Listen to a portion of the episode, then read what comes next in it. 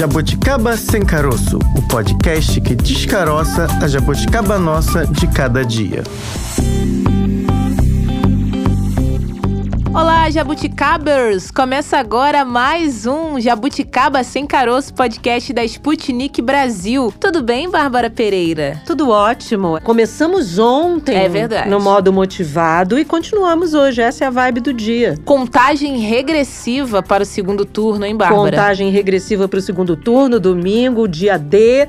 E a gente vai trabalhar muito daqui até lá, Francine Augusto. Então, mantenha a motivação, É claro. isso aí, é importante. Como acontece todas as terças, a gente fala de política por aqui. Hoje falaremos a respeito das pesquisas eleitorais. São questionáveis? Você acredita nelas? Não acredita? Sabe como elas funcionam? Já chegou alguma vez responder alguma dessas pesquisas? Hoje eu tô perguntadeira, Bárbara. Nossa, tá, me lembrou aquele programa de sexta-feira, onde vivem, como são, É. como se alimentam. Mas esse Onde assunto estão? tá em alta. Tá sim, eu tô brincando, mas esse assunto é sério. As pesquisas eleitorais foram e muito questionadas aí, logo após o fim do primeiro turno, vêm sendo questionadas até agora. E aí a gente precisa que o Jabuticaba Sem Caroço tenha essa prática de tentar esclarecer ao máximo o que que tá acontecendo, A né? gente quer descaroçar gente- essas pesquisas. É, vamos botar outro verbo aí. Vamos descaroçar essas pesquisas, o que, que aconteceu, ou se de fato aconteceu alguma coisa, e como essas pesquisas podem aí ou não influenciar o voto do eleitor. Abrindo os trabalhos. Bárbara, eu tenho a sensação de sempre repetir a mesma coisa para diferentes assuntos. Repetir já é sempre, né? Quase. Mas assim. A gente fala de meio ambiente, a gente sempre ca- acaba falando, não é de hoje que isso acontece. Se o assunto é comportamento, recentemente falamos do ódio, porque as pessoas estão odiando umas às outras, não é de hoje que esse sentimento acontece. Mais uma vez, eu acho que agora, esses últimos anos, está tudo muito intenso. A gente pode atribuir também às pesquisas, porque essa diferença nos números, os resultados das pesquisas eleitorais, sempre foi algo óbvio que dividiu ali a opinião do eleitor. Para os mais acalorados, né, aquelas pessoas mais intensas, nem tudo o que aquele número ali fala mostra a verdade. Aí já é a galera do não, é um absurdo, tá errado, estão mentindo, não é bem assim. Já outros acham que a pesquisa é importante, mas é, tem que ver o recorte, as pessoas que foram ouvidas, a região, o ângulo. Será que ambos estão certos? É porque quando a gente fala de eleição, talvez tudo dependa do ponto de vista. Ou não só de eleição, na vida como um todo, né? Você me fez pensar e muito agora, Francine, Ó. porque, nossa, eu viajei aqui. Conta. Quando você conversa com cientistas, eles dizem o seguinte: o que, que é o nosso o motor do cientista? É a dúvida. É. Você vai duvidar, você vai fazer muitas perguntas para aquele objeto que está sendo investigado. Fazer perguntas é bom. Questionar aquele objeto é bom. Duvidar daquilo que o objeto está te dando ou não te dando, claro, faz parte do processo. É do jogo, né? É do jogo. Mas a gente, nos últimos anos, vem criando dúvidas demais. Você já reparou que, assim, será que é isso mesmo? Tá o tempo inteiro. Será que também não tem uma outra onda para. Aí é mais uma pergunta. É mais uma pergunta. pra gente tirar o crédito, tirar a credibilidade de uma série, de um conjunto aí de coisas que. É. E as pesquisas estariam dentro delas? Não sei. Algo pra gente se perguntar, porque durante o primeiro turno das eleições, alguns institutos tinham ali uma variação de 6,1 a 21 pontos percentuais de diferença entre si, o que pode nos chamar, claro, a atenção. Porque está indo muito além da margem de erro, da chamada margem de É erro. Você muito sempre ouve, acima, né? né? Dois pontos percentuais a mais ou dois pontos percentuais a menos. Não por cento. Pontos percentuais. Agora, 21. 21 são resultados muito divergentes e os institutos tiveram ali ainda estão tendo a credibilidade posta em xeque. Aí, Fica a pergunta. Já que hoje aí é fica mais uma pergunta, né, Francine Augusto? Bárbara, é um- para muitos um universo ali meio misterioso, né? Isso que envolve as pesquisas eleitorais, acaba fazendo aí no final das contas com que esses levantamentos, né, de intenção de voto se multipliquem e ganhem cada vez mais o protagonismo. Nessas eleições, tantos segmentos ganharam protagonismo, né? A gente, como você falou, não sabe nem muito para onde olhar, tudo questiona. Gente, as urnas foram questionadas, algo inimaginável que até poucos anos, aí eu volto no discurso da abertura do programa. Isso não acontecia, não era questionado. Quantas vezes o TSE teve que falar da credibilidade que nós somos o país aí é que é modelo para uhum. outros lugares. Como você disse, a gente está questionando coisas que tem provas, tem argumentos, mesmo assim a gente vai lá e bota aquela pulguinha, às vezes até sem nenhum sentido, né? Pois é, e aí os institutos entraram nessa onda aí também, é. né? O trabalho dos institutos, né? Algo que a sociedade se questionou, continua se questionando e aí colocando o foco nos resultados desses institutos. E aí é bom a gente saber, será que metodologias estão sendo mudadas, não é. foram? O que, que pode estar interferindo, ou se de fato está interferindo? Como a gente aqui não é especialista em pesquisa eleitoral, a gente, a gente é especialista em fazer pergunta, né, Fran? É, perguntar a gente Jornalista sabe. Jornalista é perguntador. O que, quem, como, como onde, onde por quê. Temos muitas perguntas na cabeça, muitas vezes poucas respostas. É. Mas e aí, quando a gente não tem as respostas, a gente vai buscar quem tem. Politicando por aí. Sobre esse assunto, a gente conversa com Ricieri Garbellini. Ele é mestre em administração, especialista em logística empresarial e coordenador do IRG Pesquisas. Ricieri, muito obrigada, viu, por aceitar vir conversar com a gente. Eu que agradeço estar participando do programa e estamos à disposição aí para discutir junto esse assunto que está tão falado ultimamente aí. Pois é, esse é um assunto que está na polêmica do momento. As pesquisas aí, para uns, teriam errado aí alguns números em relação a não só a campanha presidencial, mas também como em alguns para o legislativo também, alguns governos estaduais também, e para outros não. Ela é um retrato daquele momento, ela não é uma verdade, ela apresenta ali uma fotografia de um dado momento. Qual é a sua visão sobre sobre o que houve e o que está acontecendo aí com as pesquisas eleitorais? Primeiro, deixar claro né, que os institutos de pesquisa, quando eles colocam um registro de uma pesquisa eleitoral no site do TSE, muitas das informações em que a gente coloca lá são dados em que a gente não tinha do, do IBGE, porque uhum. o nosso uhum. censo foi em 2010. Sim. Então eu deixo claro isso para os meus alunos também e comento com eles o seguinte: gente, todos têm que entregar uma metodologia, todos têm que entregar uma fórmula de bolo. E dentro dessa fórmula de bolo, se você tem os dados mais é, atuais possíveis, a chance da metodologia dar certo é maior. E uhum. o Brasil estava num apagão de censo gigante. E agora, creio eu que na próxima eleição a gente já vai ter um IBGE forte com informação clara. E se a sua metodologia for boa, você vai conseguir acertar. E aí o que que aconteceu na maioria das coisas dessas eleições? Se você analisar, cada instituto colocou uma fórmula de bolo diferente. Um colocou uma renda, outro colocou uma outra renda, outro colocou uma determinada ideia, e aí a gente também pode discutir isso também, que é muito importante que essas metodologias sejam claras.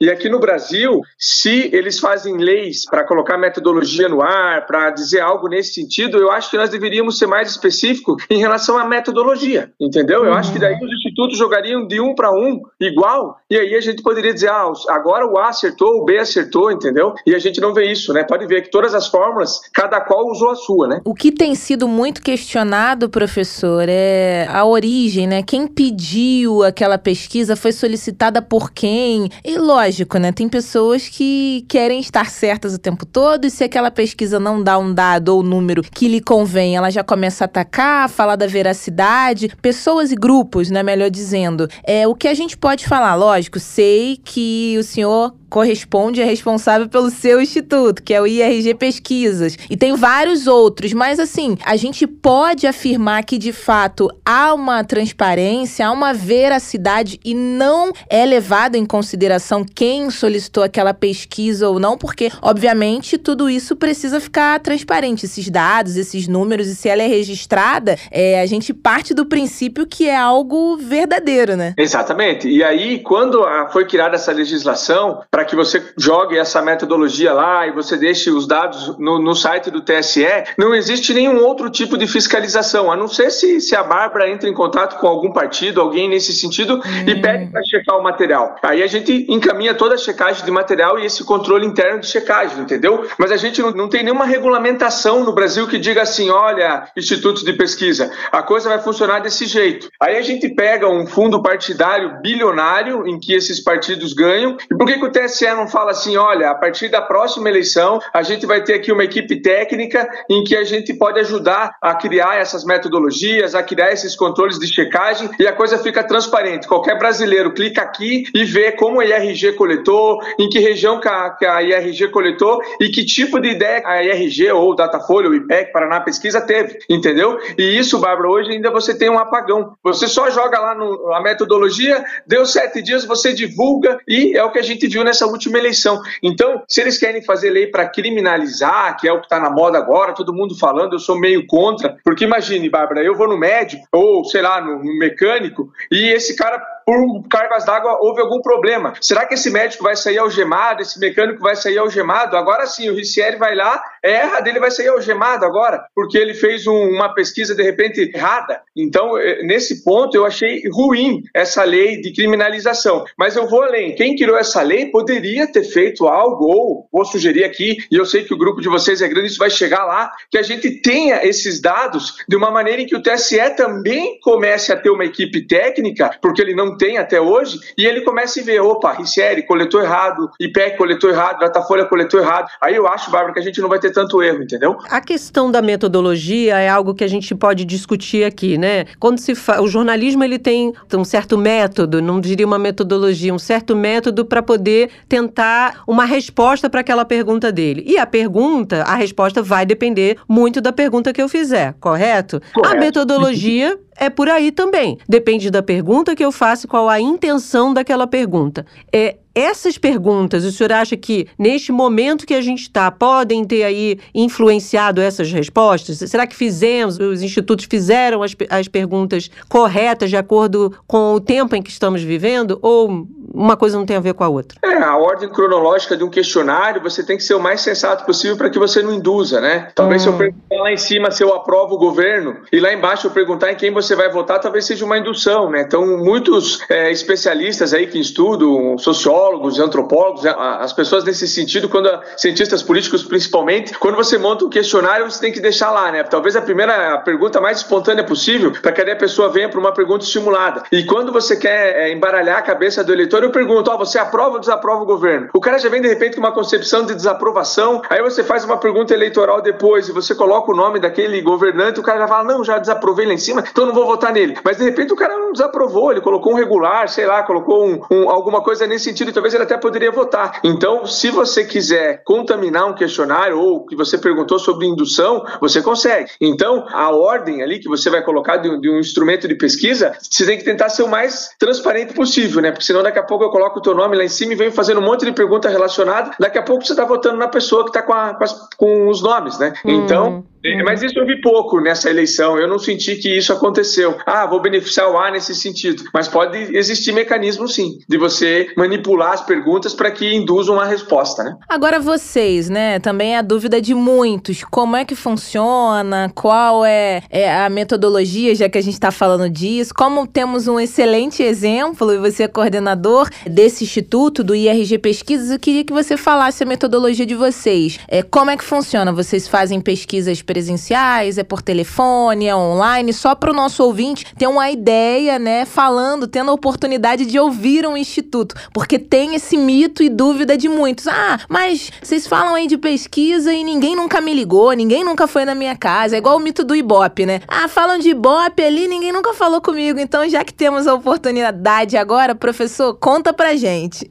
Pensa só, né? A média dos institutos de pesquisa no primeiro turno foi entrevistar 2 mil brasileiros 2 mil e agora que eles estão aumentando um pouco mais, porque você tem um pouco menos de perguntas, então você consegue fazer mais coletas, né? O entrevistador consegue fazer mais coletas durante o dia. E aí o que, que acontece? Então pensa, numa proporção de 140 milhões de eleitores que eu acho que a gente tem, é, uma pesquisa vai ser apenas 2%, né? Então é que nem quando você vai doar sangue lá, ou que você vai fazer um exame de sangue, é uma ampolinha só que fazem. E aí é muito difícil de você falar assim, ah, eu vou participar, eu vou conseguir participar. É que nem um sorteio de Mega Sena, né? Esses 2 mil aí, eles têm que ser os melhores sorteios possível para que a gente consiga retratar a pesquisa. E aí que vem o problema. Por exemplo, eu tenho 2 mil brasileiros que eu vou fazer uma pesquisa. A região sudeste aí leva 40 e tantos por cento desse percentual, desses 2 mil brasileiros. A região sul, 20 e tantos. A região nordeste, 20 e tantos e por aí vai. E aí, o que que acontece? Quando eu divido esses 2 mil, por exemplo, na região norte, eu vou ter que ter sei lá, chutando rapidinho, umas 200 pessoas na região norte. Só que dessas 200 pessoas que moram na região norte, eu tenho que obedecer que ambas vão ter que ser do gênero masculino, do gênero feminino, umas vão ter que ser idosas, umas vão ter que ser jovens e principalmente umas vão ter que ter uma renda ou sem renda ou sem rendimento que ganhe de zero a um salário mínimo e vou ter que ter um carinha que ganha 20 mil, ou seja, mais 10 salários mínimos. E aí quando vocês perguntam assim, ah, a metodologia do telefone é boa, a metodologia do, do, do, campo é boa, o que, que acontece? O campo, de repente, ele vai te dar uma facilidade maior em que você vai caminhar e vai achar o morador que mora lá na região em que ele não tem rendimento, que ele é uma classe D. E aí, de repente, ele vai sofrer para arrumar o morador da classe A, entendeu? E aí, quando a gente chega no telefone, se você tem uma boa base de telefone, ou seja, você construiu durante os anos da sua empresa, por exemplo, a, a IRG tem quase 16 anos de mercado. Eu já fiz muita pesquisa de campo e muita pesquisa de telefone. O nosso banco de dados ele vai ganhando toda a eleição porque você está na rua coletando e vai tendo banco de dados. A pessoa fornece o telefone dela. E aí todo mundo pergunta qual é a melhor metodologia, campo ou rua? Se você tem no seu, desculpa, telefone ou rua, se você tem uma boa base de telefone, você vai chegar naquele morador que está lá no interior de Manaus em que tem uma renda muito baixa. E você vai chegar no, no classe A de Manaus ou no classe A de Porto Alegre, tanto faz, entendeu? Então, se você tem uma base de telefone ruim, aí você vai ter os problemas de metodologia da pesquisa telefônica. Por quê? Ela não obedeceu a fórmula de bolo que você registrou no TSE, entendeu? E o campo, às vezes, você dá para o seu funcionário 30 entrevistas e diz para ele: olha, você vai caminhar em toda São Paulo, desde a Zona Sul até a Zona Leste. E ele vai ter facilidade na caminhada dele achar aquelas pessoas. E o telefone você depende de uma base. Tá? Então, esse é o problema hoje, quando as pessoas batem telefone, batem pesquisa de campo. Por quê? Será que os institutos têm uma base de telefone boa em que ele consegue achar todo mundo? Essa é a dúvida. E fica uma dúvida para muita gente também, é a postura de quem está sendo entrevistado diante de cada recurso. Por que, que eu pergunto isso? Mais uma vez, comparando com o jornalismo. Quando você liga uma câmera, a pessoa se posiciona de uma forma diferente da quando a câmera está desligada, quando é só uma pergunta no papel. Imagino que isso aconteça também com o Instituto. Ou eu falo por telefone, talvez eu tenha um, um tipo de comportamento, e pessoalmente eu posso ter outro tipo de comportamento. Isso faz sentido ou os recursos não, não né, os meios pelos quais vocês vão é, captar essa resposta do eleitor não faz diferença, não fazem Olha, diferença? Eu, eu fiz um estudo nessa eleição aqui na cidade em que a gente tem a empresa, que é Curitiba, e eu consegui detectar que o curitibano, ele me deu uma impressão melhor dos deputados, dos governos e assim por diante no telefone. E quando eu tinha caminhado eh, nas casas, o que, que aconteceu? Eu senti um pouco de diferença. E eu estudei muito nessa eleição essa, essa sua pergunta. Por quê? Tem marqueteiros ou partidos políticos que contratam pesquisas por uma determinada metodologia. Olha, eu só quero campo. Olha, eu só quero telefone. E eu falei, gente, eu tenho que aprender. Então, nessa eleição, eu usei Curitiba como case e eu senti que no telefone, de repente, você está mais é, tranquila em me dar uma determinada opinião. E quando eu vou no campo, você, de repente, tem essa interpretação que você acabou de dizer agora: ah, não vou falar que eu vou votar no A ou no B. E aí você acaba votando no A e vai votar no B, porque você ficou meio com medo. Isso aconteceu e eu fiz o quê? Eu fiz algumas amostras e repeti algumas amostras nas duas metodologias e senti essa dificuldade. Agora, acabando o segundo turno, que a gente vai ter um pouquinho mais de tempo, eu vou ter que contar para você, olha, realmente tive comprovado isso, não tive comprovado uhum. isso. Mas eu senti, o sentimento foi nesse sentido, né? E, e é bom deixar claro para os nossos ouvintes também que hoje a tecnologia, quando você está na rua entrevistando uma pessoa, você tem um tablet.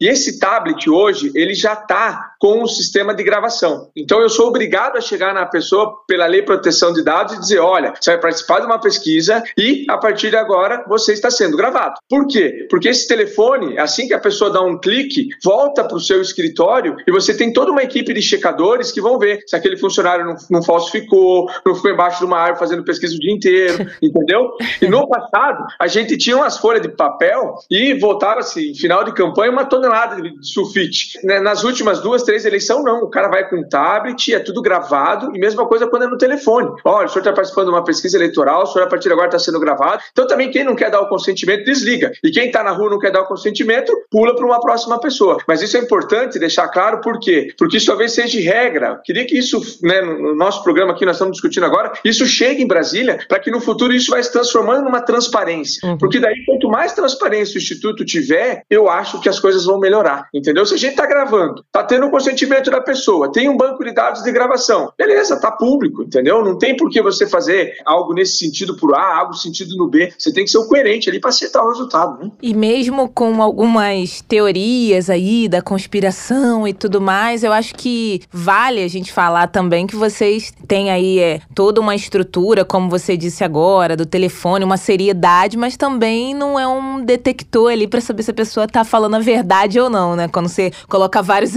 eletrodos ali, será que tá falando a verdade? Não tá? Vocês fazem um trabalho sério, levam, acabam levando esses números, né, ao público, ao conhecimento de todos, a nós jornalistas, mas também não tem como falar, é 100% isso, a pessoa estava falando a verdade, não tava. Ah, ela pode mudar de ideia dois dias depois. Por isso que a gente sempre fala que tem uma margem de erro. Acho que é importante falar isso porque chega lá na hora, no resultado, ah, mas o Instituto não falou isso não, alguma coisa tá errada, o Instituto errou. Não é necessariamente um erro, mas foi aquela informação coletada naquele instante, né? Não, exatamente. Olha só, casos aqui das pesquisas municipais. Tem pesquisas em que você divulga ela no domingo, você divulga ela na segunda-feira e você coletou os dados duas semanas antes. Então, por exemplo, a eleição municipal ano passado, ano retrasado, acho que foi dia 2 ou dia 3, eu não lembro de cabeça. E você de repente divulgou uma pesquisa no dia 22, no dia 25 e coletou na semana do dia 19 até o dia 22 por ali para você divulgar. Beleza, você divulgou, fechou. Nossa, sábado fulano A tá na frente. Aí entrou segunda, entrou terça, entrou quarta e muitas campanhas ele eleitorais e partidos políticos eles contratam monitoramento diário, que são os famosos tracking que, que as pessoas organizam nas campanhas eleitorais que não são divulgados. E aí o que, que acontece? São de consumo interno. Quando chega quarta-feira, o que estava em terceiro passa o segundo, quando chega na sexta ele passa o primeiro e no domingo ele vence. E o Instituto de Pesquisa divulgou um número no domingo, em que o, o candidato A estava favoritíssimo e no outro domingo o candidato perde. Por quê? Ele coletou cinco dias antes do domingo anterior entendeu? Uhum. E na última semana teve mais cinco dias e o domingo da eleição. E isso aconteceu demais nas eleições municipais. E aí as pessoas usam lá, entram na internet e, e buscam lá. IRG pesquisa domingo, antes da eleição. Fulano A na frente. Aí no domingo posterior o Fulano A perdeu. O Instituto é ruim, o Instituto não sabe fazer, o Instituto está errado. Mas assim, a gente acompanhou durante a semana e a gente viu, tem ondas em que na quarta-feira ela nasce, quinta, sexta, sujeito vira eleição, sábado sábado, domingo ele ganhou. E você já não divulgou mais. Você divulgou praticamente quase 15 dias, né? Então esse é um, é um dado em que às vezes a, as pessoas não, não falam na, do, dos institutos de pesquisa, mas como a gente tem muito controles internos e monitoramentos diário, a gente vê viradas gigantescas. E você vai fazer como? Não tem, você não pode divulgar, você não pode falar, por quê? Porque você já divulgou, né? Então isso também é um dado, é um fato interessante que o jornalismo, nós teríamos que na próxima eleição, já deixar uma, uma dica para todos nós, pegar uma cidade de exemplo, igual eu peguei Curitiba e vamos fazer as registradas, beleza. E vamos ficar com os monitoramentos diários. Aí no final a gente faz uma reunião gigante e a gente acompanha o que aconteceu com a cabeça do eleitor. Tem um debate inflamado aí, você, claro, você está acompanhando isso, de que os institutos estariam tendenciosos. Haveria uma, uma intenção aí de privilegiar um ou outro. Quando é que esse eleitor pode saber se aquele instituto tem credibilidade, seriedade, de que a pesquisa que foi encomendada a ele não foi paga para sair de acordo com o que o candidato queria? Enfim, que dicas você daria para o nosso ouvinte para tentar conhecer um pouco mais o Instituto e ter aí, um pouco mais de credibilidade em relação àquela pesquisa? Então, pergunta que eu te faço agora. Se você quiser saber algum dado interno de que o IPEC, Datafolha, IRG, Paraná Pesquisa, Poder Data fizeram nessa eleição, você não consegue ter acesso à base. Você não consegue ter acesso ao controle de checagem dos institutos, ao controle interno, da divisão de mapas, de geografia. Por quê? Você tem que ir lá no partido, o partido tem que fazer um ofício, encaminhar para o juiz, o juiz vai deliberar se isso é favorável ou não, contrário ou não. Então, olha só, aí já acabou a eleição. E aí o que, que acontece? Se esses dados dessas pesquisas fossem transparentes e claros, igual eu falei para você, hoje no TSE não tem ninguém responsável, nenhum estatístico, ninguém que possa fazer essas averiguações e de repente ter um, um portal de transparência de informação. Por quê? A IRG entrevistou 2 mil brasileiros. Aonde estão esses 2 mil brasileiros? Quem são esses caras? Ah, que região do país que eles moram? Que tipo de renda? Que tipo de gênero cada um teve? Beleza. A, a, o papel jornalístico ou o cidadão normal, ele acha isso e ele consegue verificar. Beleza. Esses grandes institutos, meu, se você recebe um controle de checagem deles, é muito Excel, é muita informação. Nenhum leigo vai conseguir interpretar nada, entendeu? Agora, se nas próximas eleições a gente começa a deixar as claras tudo isso, o que, que vai acontecer? O, o cidadão ou o jornalista ou o cientista político ele vai ficando especializado nisso. Aí ele vai entender, olha, deu um furo aqui, deu um furo ali. Aí a empresa que fez a pesquisa realmente detectou-se esse furo. Aí as coisas vão ficar claras. Aí os planos vão ser jogados limpo para os institutos de pesquisa, entendeu? É um a um. Mas hoje não tem nada que o eleitor possa observar. Por que, que eu pergunto isso? Já vi instituto falando assim: vote aqui no,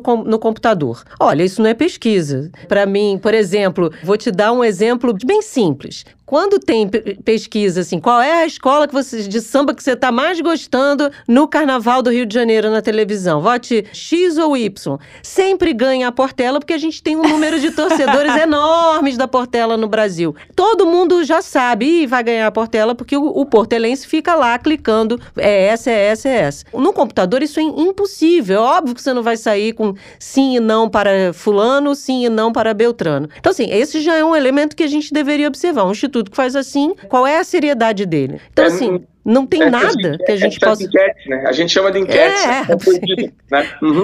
Não tem nada que a gente possa olhar nesse sentido? Com essas enquetes, não, porque daí o movimento das torcidas são maiores de um determinado claro, candidato para é. outro, e aí nós não vamos conseguir detectar nada, entendeu? E a lei deixa claro, né, que a partir do, do momento tal, essas enquetes não podem ser divulgadas, né? Hum. Então, é, isso a lei já está clara, isso nos últimos, nas últimas duas, três eleições, muito bom. Houve pouco fake news nesse sentido e algo nesse sentido. Só que nessa eleição, meu Deus do céu, foi monstruoso a quantidade de, de gente mandando dados todo dia no telefone perguntando: é verdadeiro? É falso? É uhum. É verdadeiro? É falso? E eu falei, gente, olha, quando é verdadeiro, vocês têm que entrar no site do TSE, vai existir um número de registro, aí é verdadeiro. Quando você recebe um material muito colorido ou cheio de, de dados, em que tem um candidato lá estourando na frente, qual é o número de registro disso? Aí eu ensinei muita gente, falei, não, isso é falso, não tem cabimento. E nessa eleição extrapolou. Eu senti que nessa eleição, dois, três dias, chegava alguém perguntando: é falso, é verdadeiro? E eu já tinha o texto pronto.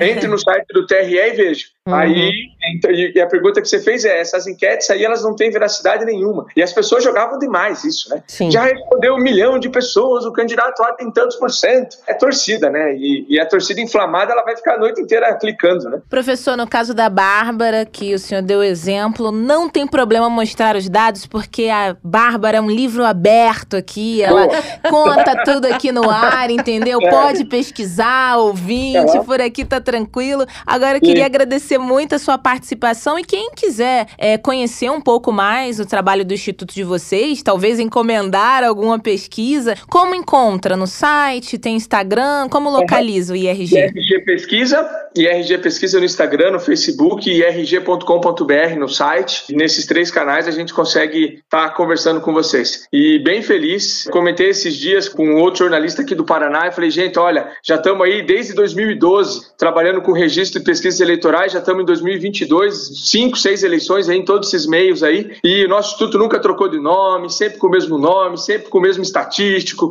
sempre com uma equipe de controle forte. Eu acho que isso é bom deixar claro. Uhum. E às vezes o pequenininho no regional, ele vai acertar maior que um gigante nacional. E às vezes as pessoas não dão a mesma ideia pra gente, que aqui é um regional do estado. E eles não, vamos, ah, vamos contratar um, um IPEC, um Datafolha, e os veículos de comunicação do estado fazem isso. E eu falei aqui, critiquei por os veículos estaduais e ainda falei, gente, contratem os locais. Os locais na, nas campanhas estaduais vão ter mais chance de acerto do que um nacional. Aí deu maior dor de barriga no monte de gente, entendeu? Porque a galera não gosta, eles querem contratar esses gigantes, mas eu falo, gente, a gente mora no Paraná, tem muito instituto paranaense local de grande credibilidade. Aí você pega as grandes emissoras, contratos de fora.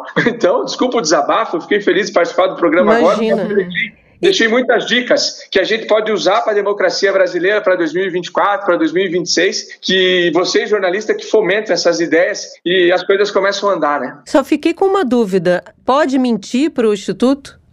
Não, porque, por exemplo, você está fazendo pesquisa e, a pessoa responder para burlar a pesquisa. Isso ah, existe? Não, veja só. Eu devo ter tempo ainda, mas tive poucos minutos só para comentar. Cidades pequenas, a gente já chegou a montar uma urninha de papel e uma papeleta. Aí eu chegava na sua casa, entrevistava você e beleza. Aí eu falava: olha, agora a senhora pega essa cédulazinha de papel, a senhora pega essa caneta e entra dentro de casa. E a pessoa marcava um X e devolvia nessa urnazinha. E eu não sabia o X que a pessoa marcava, uhum. não conflitava com o nome, nada, nenhuma informação. Aquele lá entrava numa urninha. Existe demais você tá ali no portão com medo de que você é funcionário do prefeito, que você é funcionário não sei de quem, que você é amigo não sei de quem, e falar, ah, eu vou votar na Bárbara. Puta, mas na verdade eu quero votar no Ricieri. Aí quando você entrava com a papeleta lá dentro, a pessoa marcava Ricieri. Aí quando você confrontava esses papéis, isso a gente fez em algumas cidades menores. A amostra, às vezes, não dá para você, é muito erro. 200, 300 pessoas numa cidade.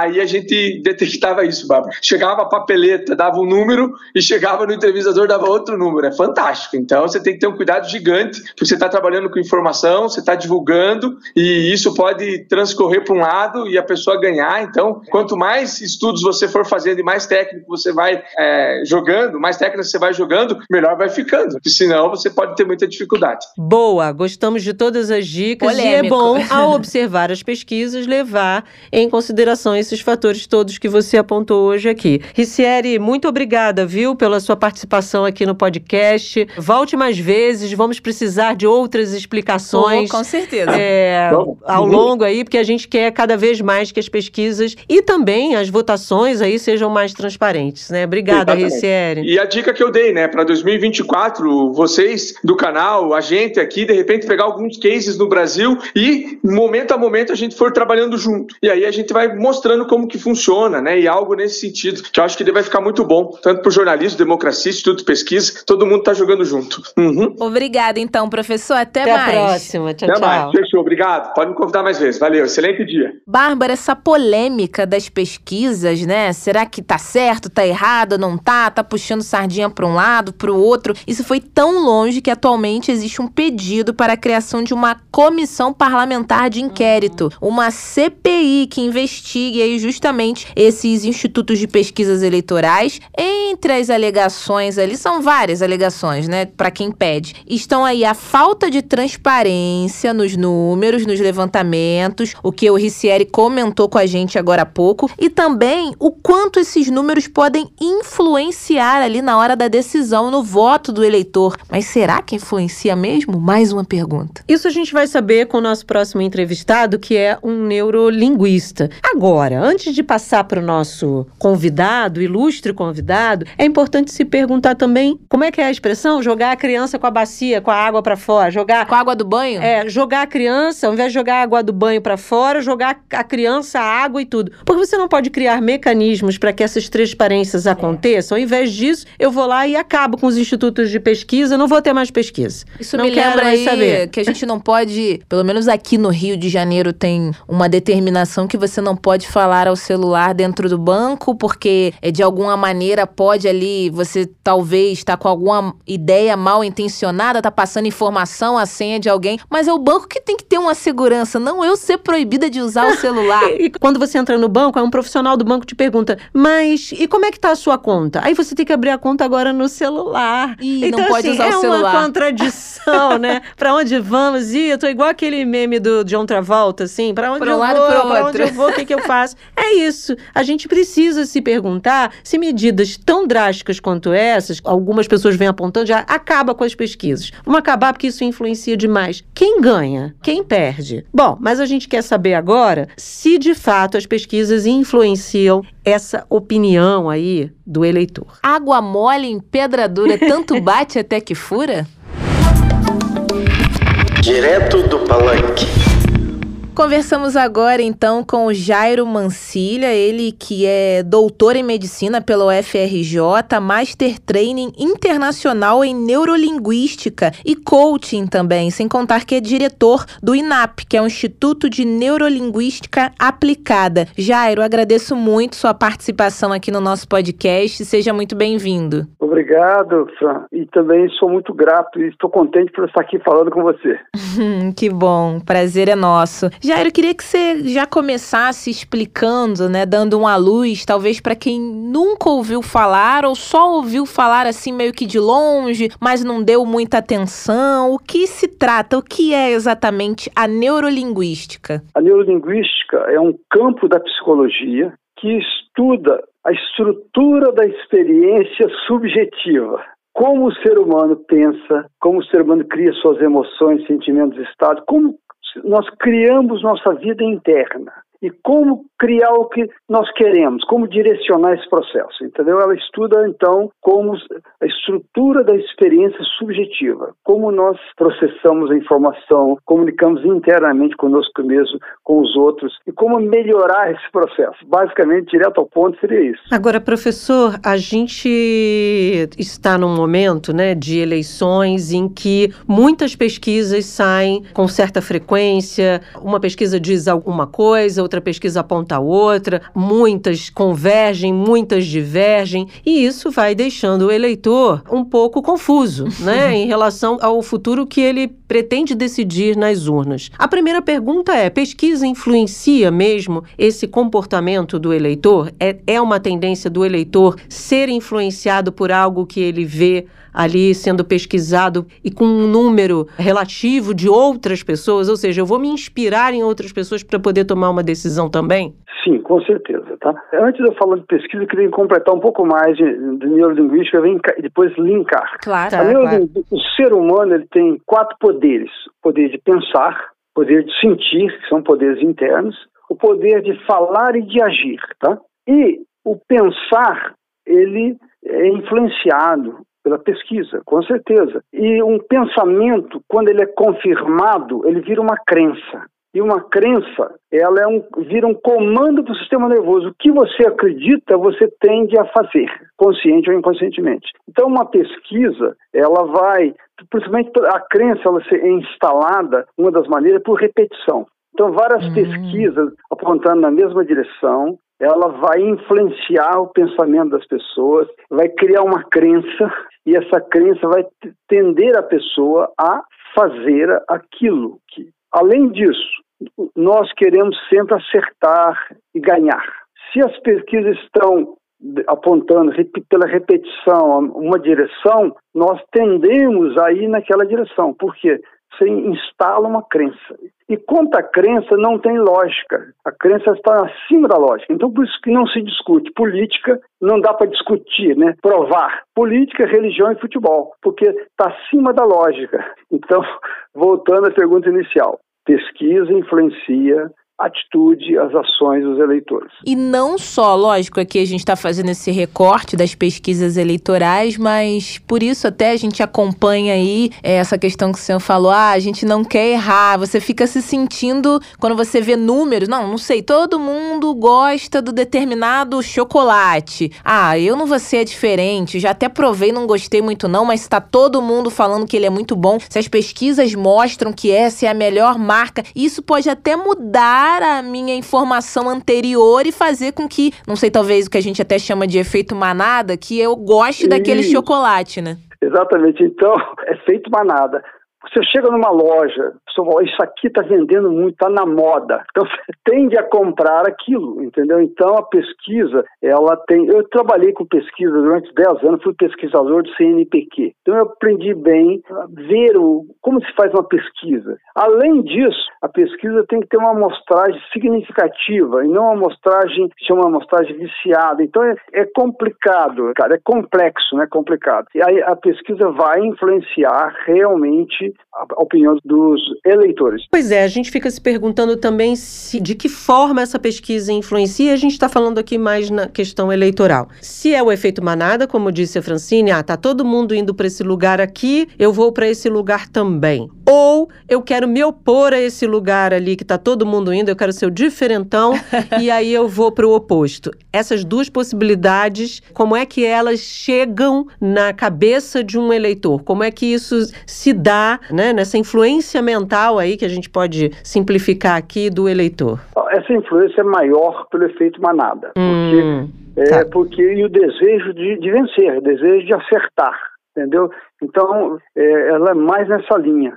É uma, uma crença que vai criando. E crença, ela é, uma, é como eu falei, é um comando do sistema nervoso. O que você acredita, você tende a fazer consciente ou inconscientemente. Uhum. Então a neurolinguística, por exemplo, ela estuda muito a pessoa que tem uma crença negativa, você mudar aquela crença para uma crença potencializadora, porque a crença ela vai te dar permissão e motivação para você agir. Então é muito importante esse lance aí de, de crença. A crença que explica isso aí, efeito manada, etc. E dentro ali da programação neurolinguística, a gente consegue, talvez, de alguma maneira, não ser influenciado por esses números, ou não, de algum modo ali isso vai acarretar no seu dia a dia, no seu voto, na sua escolha ali. A gente consegue não ser influenciado de alguma maneira? Quem faz neurolinguística, uma coisa na prática, é você vai ficar mais, você vai ter mais consciência, hum. entendeu, para poder decidir, mas vai te influenciar de alguma maneira também, talvez uma influência menor,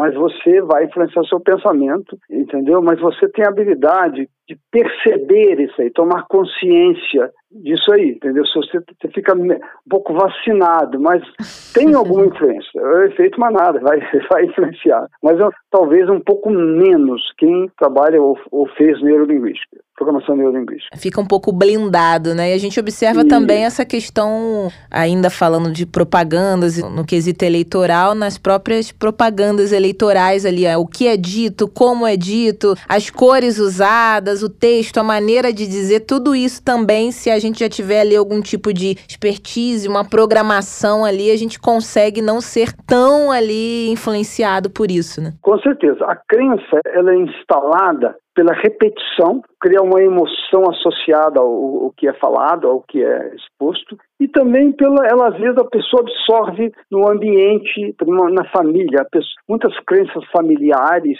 na nossa família todo mundo tem problema de estômago, a pessoa vai absorvendo aquilo, no, sistema familiar. Então, ela, além, repetição é uma coisa importante, a emoção associada e também o ambiente, dele, a pessoa absorve de alguma maneira as suas crenças é, através disso aí. E aqui, no caso, a repetição está tá grande né, na, na, política nossa aqui. Né? Pois é, eu queria perguntar nesse sentido das redes sociais. Elas estão sendo apontadas aí, especialmente as mensagens por aplicativos como WhatsApp, Telegram, que teriam aí esse teria um fator aí neurolinguístico. Eu crio uma crença para cada público que eu queira atingir. Eu crio uma mensagem adequada de acordo com a crença do outro. Isso é possível e isso tem de fato impacto? Tem um impacto, mas tem um, a crença também tira esse impacto. Se a pessoa tem uma crença, eu vou votar em tal partido já decidiu e ela o ambiente que ela vive a maioria ele vai, vai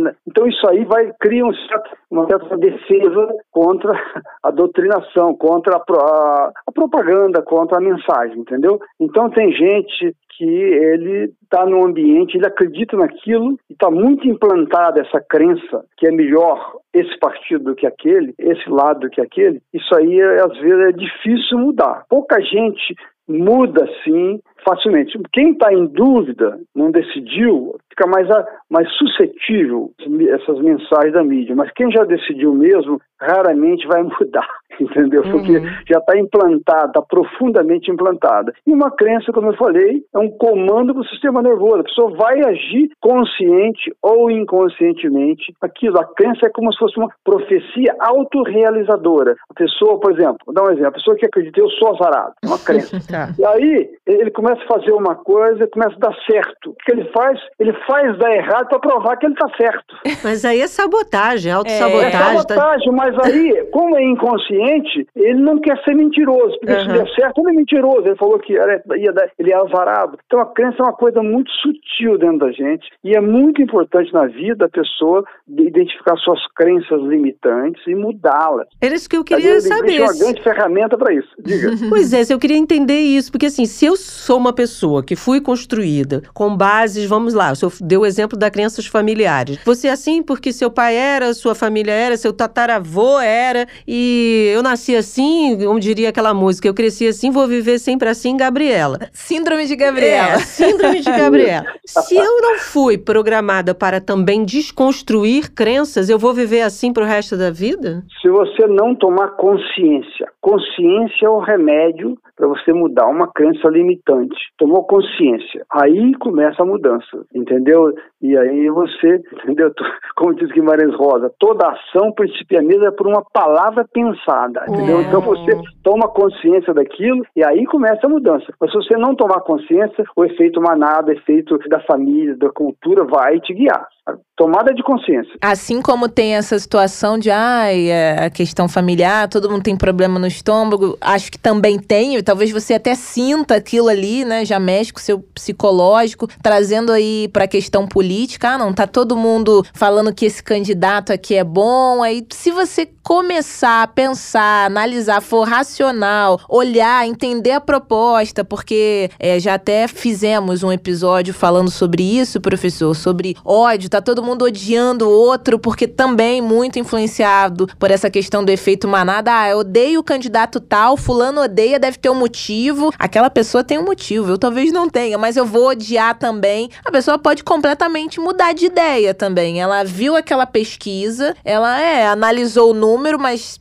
não, eu acho que não vou fazer isso. Eu até ia votar, mas vou fazer outra coisa. Então é um cenário aí de várias possibilidades, mas se ela não analisar, for racional, for só ali na emoção também, não sei se é fácil controlar isso, né? Como o senhor disse, talvez a neurolinguística ajude bastante, mas você tem que meio que querer entender um pouco o que não tá acontecendo muito no quesito política, né, professor? Não está acontecendo. Então, é, eu tenho um grupo de médicos, nós formamos, formei na Federal do Rio de Janeiro em 1974. Tem um grupo de médicos lá. E lá tem gente de ambos os lados, entendeu? Então, eu estou evitando de colocar a coisa lá. Porque fica muito agressivo, né? É. E não vai mudar, não vai. Aquele pessoal ali que já é mais velho, já tem anos lá, tem uma crença determinada, não vai mudar. Mais fácil mudar é alguém que não decidiu ainda, ou um pessoal mais jovem. Sou mais jovem, fica até mais fácil. Mas quem já tem, passou dos 60 anos de idade, como é o meu caso, não vai mudar, entendeu? Não vai mudar. Na minha família, por exemplo, metade está de um lado e metade do outro, entendeu? Então não, não, a gente não conversa de política em, em reunião familiar, porque não tem lógica, está acima da lógica. Não adianta querer provar, porque não tem. Prova está no nível de capacidade, nível de pensamento, entendeu? E, e crença está no nível acima. Então não adianta discutir e querer provar que não, não tem prova. Mas eu fico me perguntando aqui quando o senhor fala isso. A gente viveu aí, tem vivido é, situações como? A gente está uma polarização direita e esquerda, certo? Esse é o nosso momento no nosso cenário no Brasil. E aí a gente conheceu ao longo desses anos pessoas que tiveram todas suas crenças voltadas para a esquerda e aí dobrou ali os 50, viraram de direita totalmente. Do contrário, é mais difícil, mas a gente também encontra gente que era de direita e aí viu, talvez eu não tenha feito escolhas corretas até então, eu vou mudar também aqui. Quando o senhor diz que é difícil, mas não é raro também. Essa mudança, é, dessa mudança é. de crença no pós, vamos dizer ali, na maturidade. Isso, mas é uma coisa gradual Não é uma coisa assim, de uma hora para outra que só muda. É, é um processo, entendeu? É um processo pela sua experiência de vida, você vai, vai mudando, entendeu? Isso que você falou é verdade. Nossa. Ao longo da vida, a pessoa vai mudando, mas é uma coisa gradual, não é uma coisa assim, tipo, súbita. É um processo, entendeu? De tomada de consciência, uhum. de observar a realidade, e isso aí. E aí você vai vendo as coisas de, de, um modo um pouco diferente e você vai mudando. Né? Existe, isso existe, é verdade. Essa mudança gradual. Pelo que senhor estava falando antes também, é mais provável que uma pessoa que já alicerçou suas crenças ali, já está na maturidade, dificilmente ela trocaria e reavaliaria as suas crenças. É por aí? É por aí. Porque crença, ela tem a ver com a sua um pouco a crença forma a nossa identidade. Quem nós somos? Quem nós acreditamos que nós somos, de alguma maneira. Então você vai ter que ter uma mudança de alguma maneira, um pouco também da sua identidade, que a crença é que constrói a identidade. Tem seus pensamentos e crenças constroem a sua identidade. Quem eu sou? Eu sou quem eu acredito que eu sou de alguma maneira, né? Então é uma coisa gradual, não é uma coisa súbita. A não ser que tenha uma experiência muito forte emocional, aí poderia, mas o processo é gradual. Então na, essa mudança nessas pesquisas estão influenciando, mas essa influência não é tão forte assim como muita gente pensa, vai influenciar. Mas vai, influenciar de alguma maneira, mas vai, influenciar mais quem ainda está meio em cima do muro. Mas quem já está decidido mesmo não, vai mudar. A gente está falando em termos das pesquisas, né? As pesquisas, pesquisa, elas pesquisa. vão influenciar, sim, mas também não são influências a ponto de tornarem uma decisão mais radical. É algo ali que está de acordo ali com a sua visão de mundo construída até aquele momento. Isso vai influenciar quem ainda não decidiu, quem uhum. não votou no primeiro turno, é, entendeu? Vai influenciar.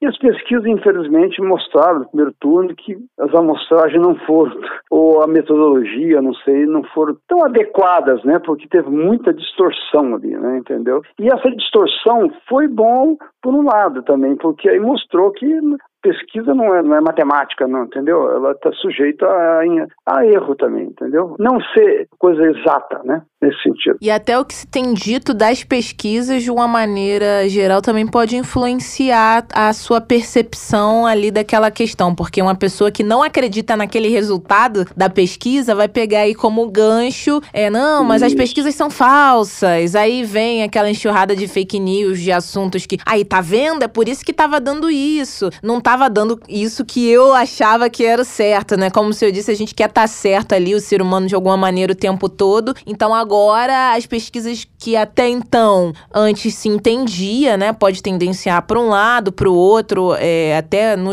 jornalismo a gente fala, tem ali margem de erro, mas parece que essa parte as pessoas ignoram completamente e é a sua verdade absoluta. Agora tem a questão do, não, as pesquisas não são equivocadas, estão erradas, não é isso. A pessoa acredita definitivamente no que ela quer e se ela quiser que aquela pesquisa esteja errada, mesmo trazendo números, vai estar tá errado e pronto na cabeça dela, né? Exatamente. Então foi até bom para o segundo turno esse engano das pesquisas é, no primeiro turno, entendeu? Porque agora muita gente que tomou consciência disso pode acordar né, e ver realmente que ficar mais imune, mais blindado contra a pesquisa. Pelo menos quem tem mais consciência pode fazer isso, entendeu? Porque no primeiro turno ela pode ter influenciado, entendeu? Agora, pode prof... não, influenciou. Né?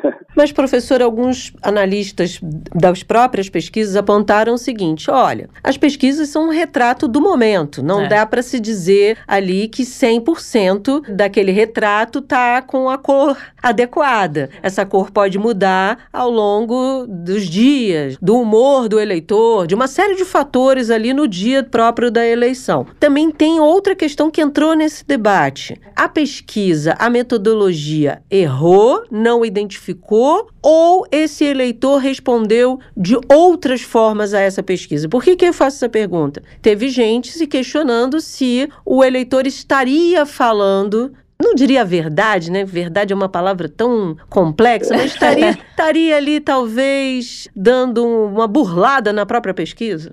Eu, é o seguinte, na minha percepção, né, o problema foi de amostragem, entendeu? Porque a amostragem tem que ser aleatória, tem que ter um número adequado. Se aumentar o número, quanto maior o número da amostra, mais, mais forte fica a pesquisa, mais correta fica a pesquisa. E aumentar o número de, de amostra aumenta muito o custo da pesquisa. Então, na minha percepção, como eu trabalhei com pesquisa durante 10 anos, então, na minha percepção, eu acho que é, foi um pouquinho lance de amostragem, entendeu? Uhum. De ser aleatória, ser número, entendeu? Não foi correto, não bateu com o resultado, porque na minha percepção foi problema de amostragem e número de amostragem, entendeu? Uma coisa foi falível, né? Eu acho que um instituto só acertou a pesquisa. Quase bateu com o que aconteceu no primeiro turno. A maioria dos institutos eles é, deram errado. E tem gente falando né, que também esses institutos, a maioria deles, estão puxando para o lado de um dos candidatos, entendeu? Isso aí não sei se é verdade, mas parece que isso aconteceu. É, entendeu? porque o... o senhor, como trabalhou com pesquisa, sabe que a pergunta modifica, a forma de abordagem modifica. O entendimento muda, né? O como é feita a pergunta. Ah, entendimento de acordo é. com a é. pergunta, a forma como é feito, se é presencial, se é por telefone, se é por computador, porque agora tem pesquisas por computador. Presencial. Presencial, ou seja, depende da intencionalidade daquele instituto que está fazendo a pesquisa, né? Tem uma série de fatores envolvidos, mas aí a gente que está aqui hoje perguntando sobre o impacto da pesquisa no eleitor, também é, pode se perguntar se esse eleitor está ali respondendo a esse instituto de acordo com o que ele de fato pensa ou que ele talvez ali esteja é, trabalhando com hipóteses também. É. Né? Na minha percepção é o seguinte: se for uma pesquisa pessoal, né, a crença de quem está fazendo a pesquisa vai passar não verbalmente para quem está tá respondendo. Vai passar. Entendeu? Outra coisa, como foi feita a amostragem? Isso também foi aleatória, ao acaso, ou foi uma, uma amostra não aleatória, entendeu? Isso vai influenciar muito também, entendeu? Então, é, o assunto é complexo.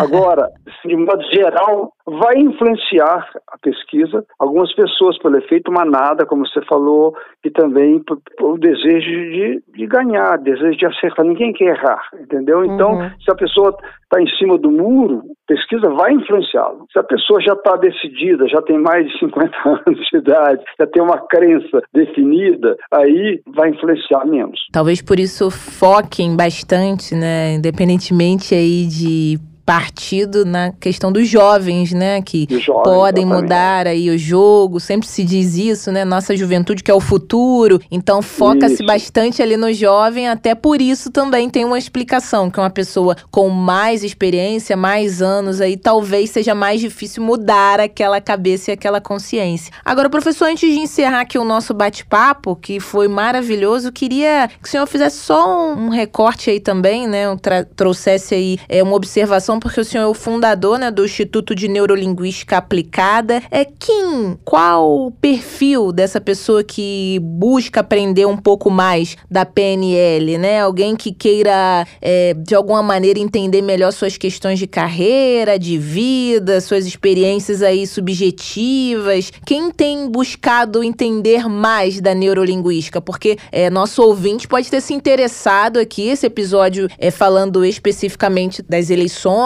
né, como acontece toda terça-feira, e também das pesquisas, mas a, ah, conheceu a neurolinguística pela primeira vez e quer entender mais. Quem tem procurado? A procura é bem variada, entendeu? E a neurolinguística, como ela, ela otimiza os poderes humanos, o poder de pensar, sentir, falar e agir, ela melhora a vida de quem faz. Quem faz neurolinguística dá uma alavancada na vida. Melhora o autoconhecimento, melhora o estado, melhora felicidade, porque o pensamento nosso, ele é, pensa, sofrimento rima com pensamento. Como é que você sofre? Você sofre 90% pelo pensamento e imaginação. Você vai parar de sofrer, vai aprender a lidar bem com metas e objetivos e chegar aonde você quer na vida. Quem faz neurolinguística é uma alavancada na vida, entendeu? E o público é bem geral. No meu caso, eu fui trabalhei como cardiologista durante 25 anos. Conheci neurolinguística há 30 anos atrás. Ela me impactou tanto que eu aí eu fiz um aperfeiçoamento em psiquiatria e mudei de foco. Passei a trabalhar com programação neurolinguística e hipnose clínica. Trabalho com hipnose clínica. E melhorou muito a minha vida, mas